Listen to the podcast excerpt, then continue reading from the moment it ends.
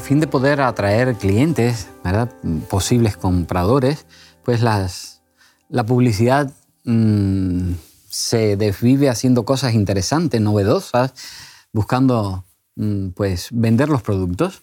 Así que, eh, sobre todo para que la gente encuentre descanso, las personas encuentren descanso, hoy se publicitan desde marcas de colchones eh, extraordinarios con 20 cosas, eh, donde te dan masajes, donde hay tratamientos de todo tipo, eh, sillones o sillas ergonómicas eh, que te ofrecen una comodidad extraordinaria, también todo tipo de hoteles de no sé cuántas estrellas habidas y por haber, o, cruceros interesantísimos a lugares exóticos.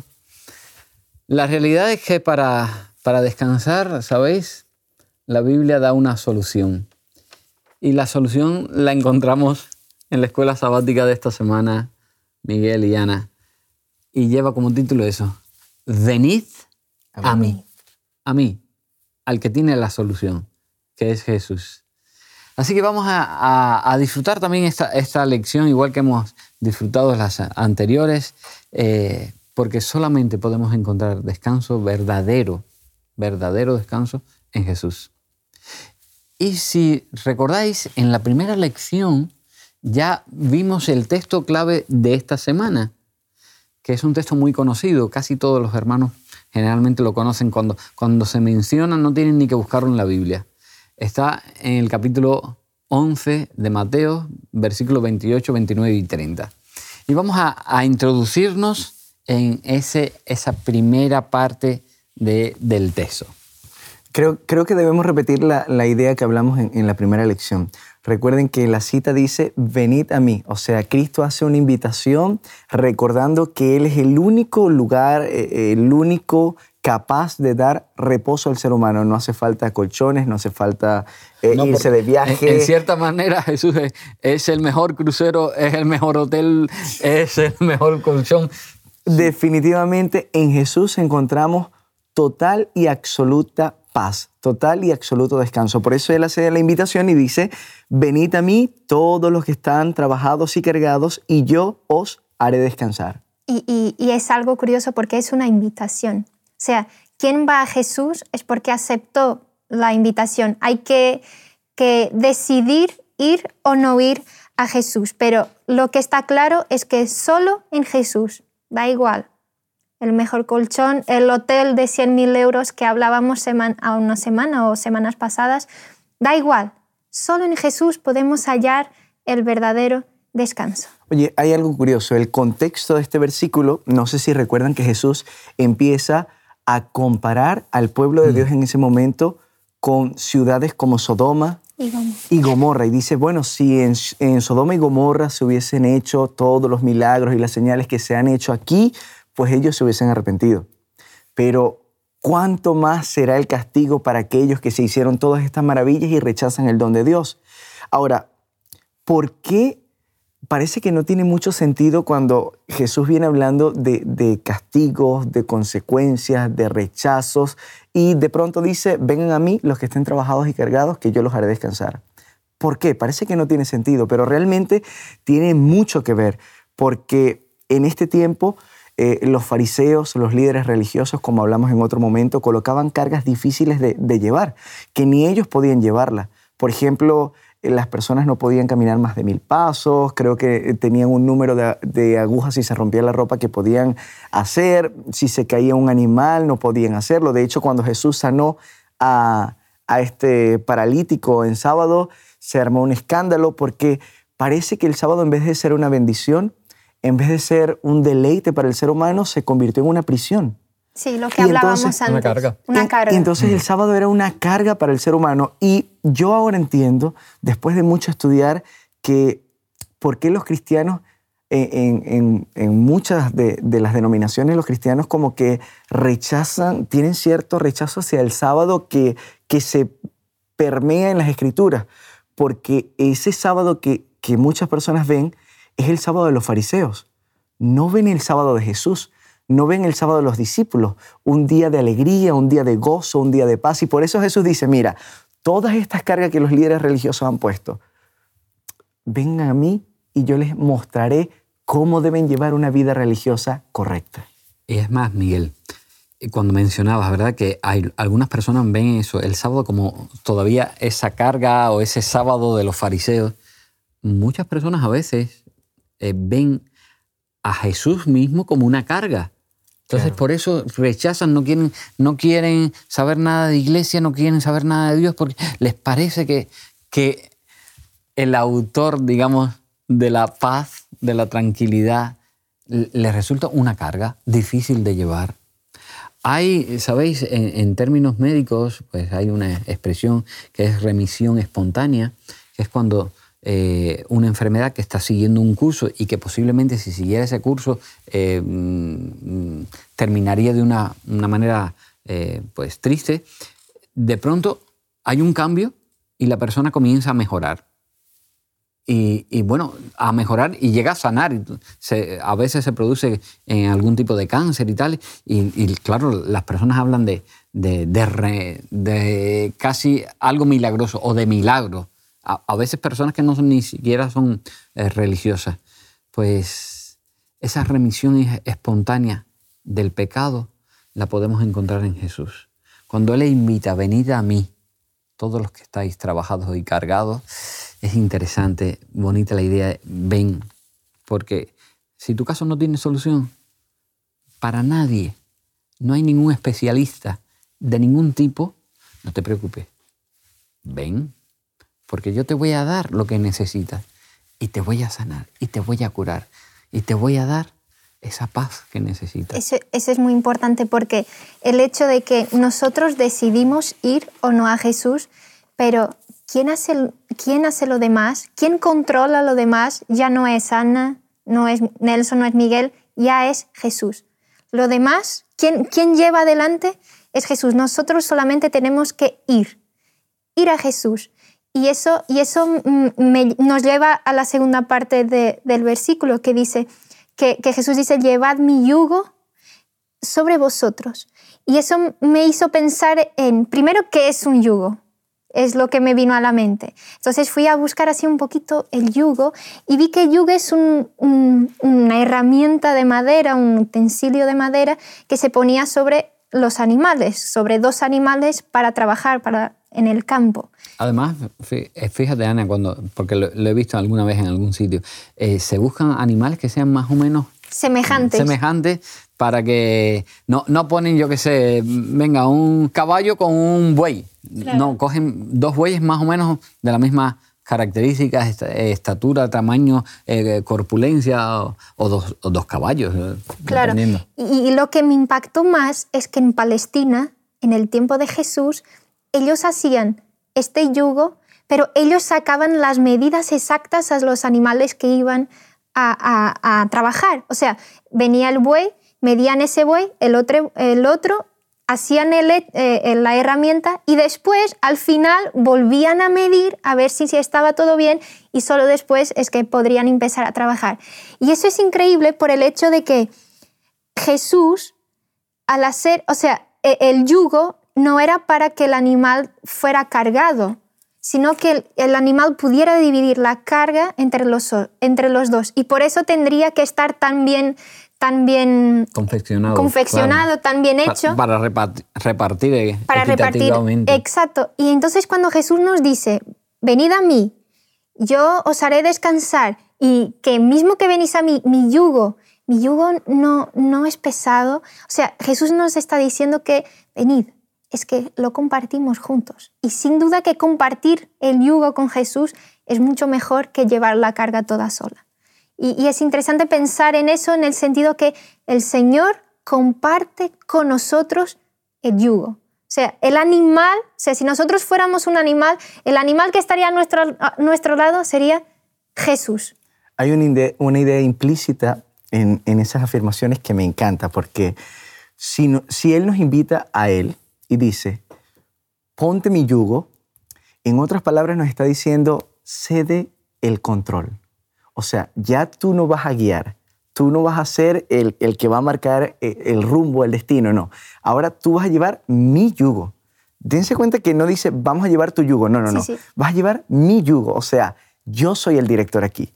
Cede el control de tu vida y déjate guiar por mí. Es fantástico, porque esto de el yugo también muestra una unidad de propósito. Claro. Cuando dos animales tienen el yugo, aunque es cierto que tiene un símbolo de sumisión.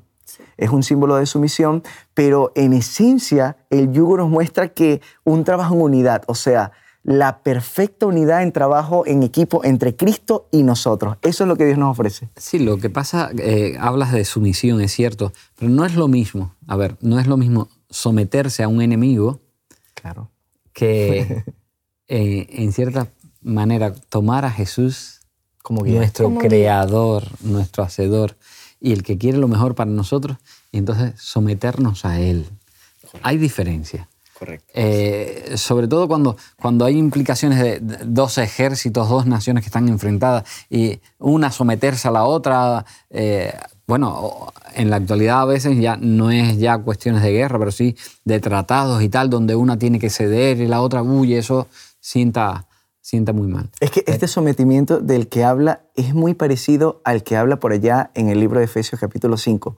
Sométanse unos, a a otros. otros. O sea Sí. que este sometimiento lleva implícito el deseo del bien hacia, hacia la otra persona. Por eso es muy diferente cuando nos sometemos a Cristo, porque Cristo desea nuestro bien. Yo deseo que tú seas prosperado en todo. La diferencia de un enemigo es que el enemigo quiere pisotearte, Claro. quiere humillarte y quiere engrandecerte sobre ti. Voy a compartir, digamos, en cierta medida voy a compartir con el autor del universo, con mi creador, voy a compartir. No es, venga, que te voy a poner ahora.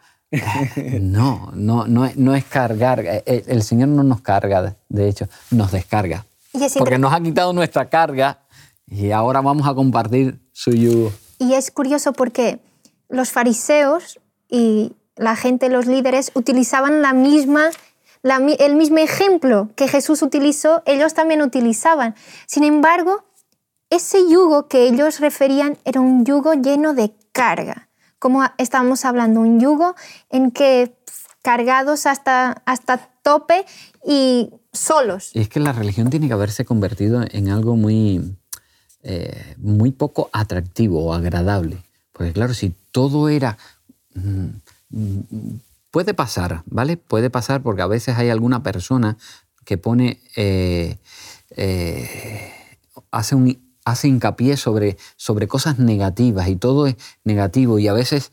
eh, ha- hay al- algún padre que equivocadamente, porque siempre los padres quieren lo mejor para los hijos, pero a veces pone todo el peso de la educación en las cosas negativas. No, esto... y a veces puede ser contraproducente el que, claro, educar a un hijo en, el, en esa idea de no, no, no, pecado por aquí, por acá, todo lo ven y, y tal. Y claro, llega a veces momentos en que el, el- el chico cuando ya se hace de 18 años, eh, 17 años, qué sé, dice, fuera, fuera mis no nada, padres, claro. ni religión y tal, porque iglesia, porque todo se le ha cargado con esa connotación negativa que era una realidad en el tiempo de Jesús. De hecho, por eso mm, la figura de Jesús a veces no era muy bien comprendida, entendida, porque claro, cuando Jesús viene y el sábado hace del sábado una delicia, para muchos no, no, ¿esto qué es? Este hombre está rompiendo aquí los cimientos, está mm, transformándolo todo, esto no, no puede ser. Pero esto debe ser un ejemplo para nuestra vida, ¿eh? Porque Jesús rompe todos los parámetros de la religiosidad que, que no hace atractiva eh, el cristianismo, no hace atractivo el querer conocer al Creador. Entonces Jesús presenta la religión de una forma diferente. Él dice, mira, yo te voy a quitar tu carga, pero ahora tú vas a llevar la mía. ¿Cuál es la carga de Jesús? Porque él, él dice, el versículo dice, vosotros los que estáis trabajados y cargados, yo los haré descansar. Llevad mi yugo sobre vosotros y aprended de mí que yo soy manso y humilde de corazón. ¿Cuál es la carga, o sea, que nosotros debemos de llevar de Jesús? ¿Qué les parece? O sea, imagina que Jesús resumiendo está diciendo, deja tus cosas, lleva la mía y la mía es hacer la voluntad de Dios. Es, es, es vivir, es vivir una vida... Es que muchas veces nosotros connotamos la, la ley, la, la, vida con Dios de una forma de cargas, que Dios no, Dios no quiere, Dios es...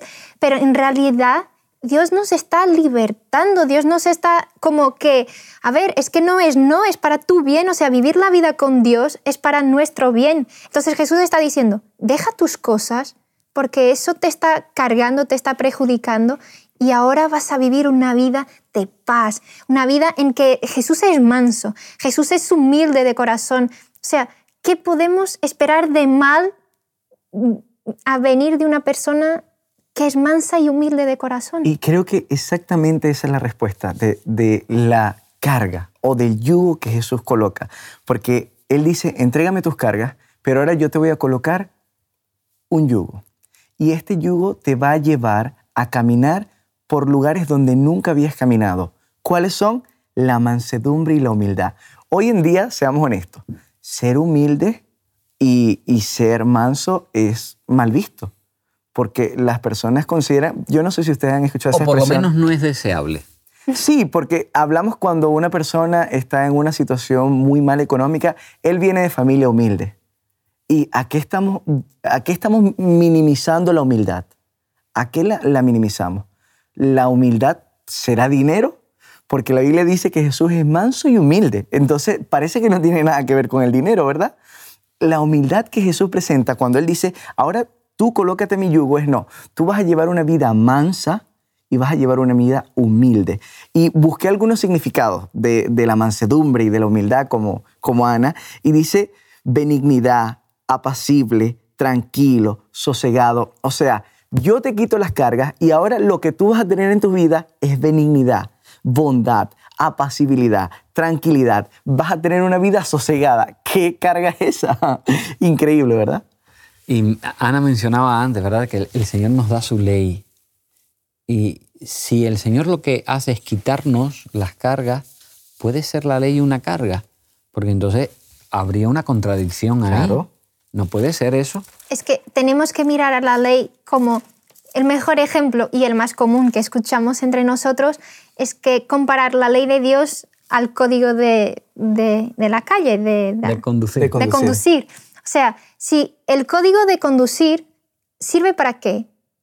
¿Para que yo desrespecte y, haga cosas malas? No, es una prevención, una protección que el conductor tiene para saber eh, qué hacer en determinadas cosas. Por ejemplo, si en una autopista me dice que yo puedo ir hasta 120, si yo voy hasta 160, hay cosas que podrán ocurrir que no ocurrirían si yo fuera a 120. O sea, la ley sirve para proteger a quien está conduciendo, de la misma manera que la ley de Dios es una protección para aquellos que la cumplen. Nada más que una protección. La ley de Dios, o sea, en términos teológicos, la ley nos dice en qué erramos. La ley nos muestra en, en qué estamos fallando. Pero en términos que estamos hablando de práctica, además de, decir lo que estamos fallando, nos, nos, está protegiendo para no fallar. Pero el problema está en el ser humano, en nosotros. Claro. Porque nosotros, ¿verdad? Cogemos las leyes que regulan el, el, el tránsito, el tráfico, y en vez de decir, oye, qué bueno, porque mira, si yo cumplo esto, yo llego a un stop y sé que tengo que hacer el stop, y el otro también sabe cuándo tiene, le, le corresponde el paso y tal, pues yo estoy protegido eso me está beneficiando. Claro. Ah, bueno, los otros que se aguanten, que sigan la ley, pero yo, yo, hago lo que quiero. A ver, eh, esto no es así.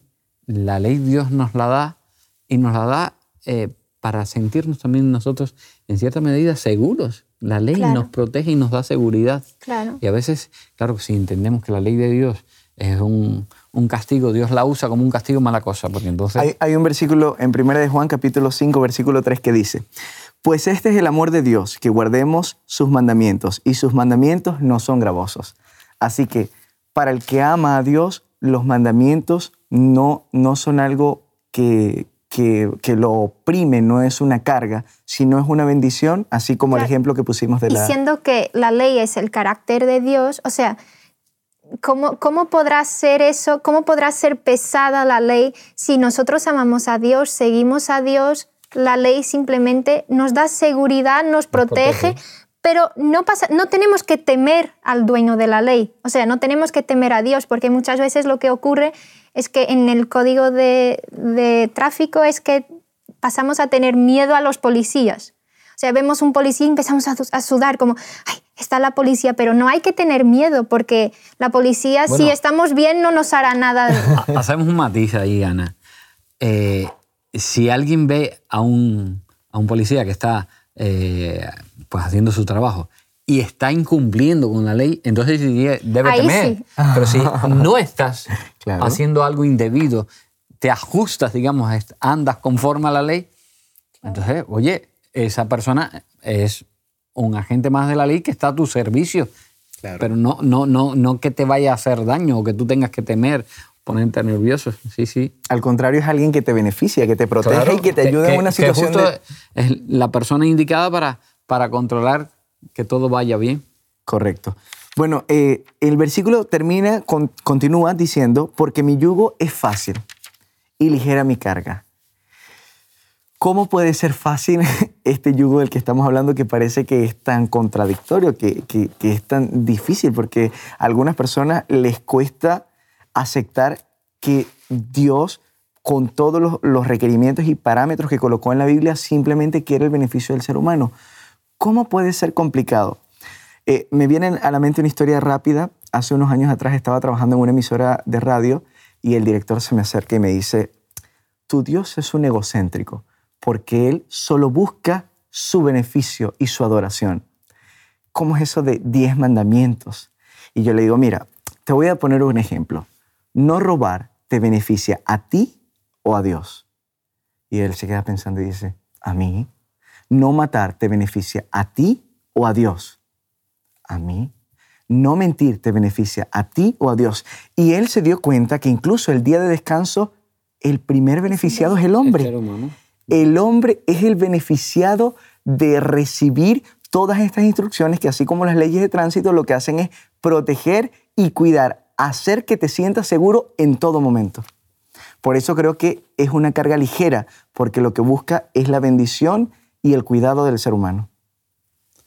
La verdad que eh, es, un versículo que es maravilloso, es verdad, mencionábamos antes, es muy conocido, la gente lo conoce, pero mm, a veces no lo tenemos en cuenta en nuestra realidad diaria. Correcto. oye, eh, cuando yo me siento que voy a desfallecer, tengo a Jesús para compartir con Él mis problemas, mis necesidades, mis dificultades. Tengo a, a Jesús y Jesús es tan real como en el siglo I, cuando estaba allí junto con sus, con sus discípulos, sus discípulos podían verle, podían eh, acercarse a él, comentarle, hablarle. Eh, hoy no tenemos la oportunidad de, digamos, de verle físicamente, pero sí de estar con él en comunión, hablar con él y, y expresarle nuestras necesidades. Y sigue siendo tan real como en el siglo I. Nelson, sabes que me vino a la mente el ejemplo de un cuerpo, porque así como compartimos las cargas con Jesús, también la iglesia tiene de cierta forma la oportunidad de compartir las cargas entre hermanos.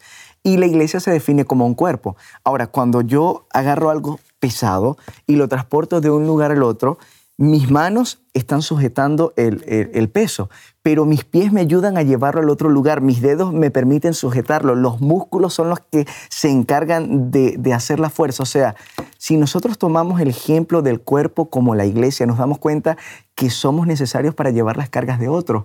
Y a veces cuando alguien cae, algunas personas lo que hacen en vez de ayudar a llevar una carga es señalar.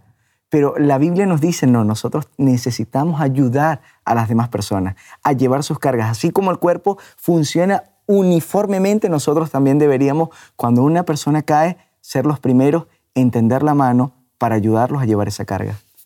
sobre todo eso, llevarles a Jesús, a que descansen en Jesús. Correcto. No somos nosotros finalmente los que liberamos, podemos ayudar. Claro. Pero es Jesús. Y cuando uno entiende que Jesús es el centro, entonces las cosas, la vida cambia. Correcto. Claro.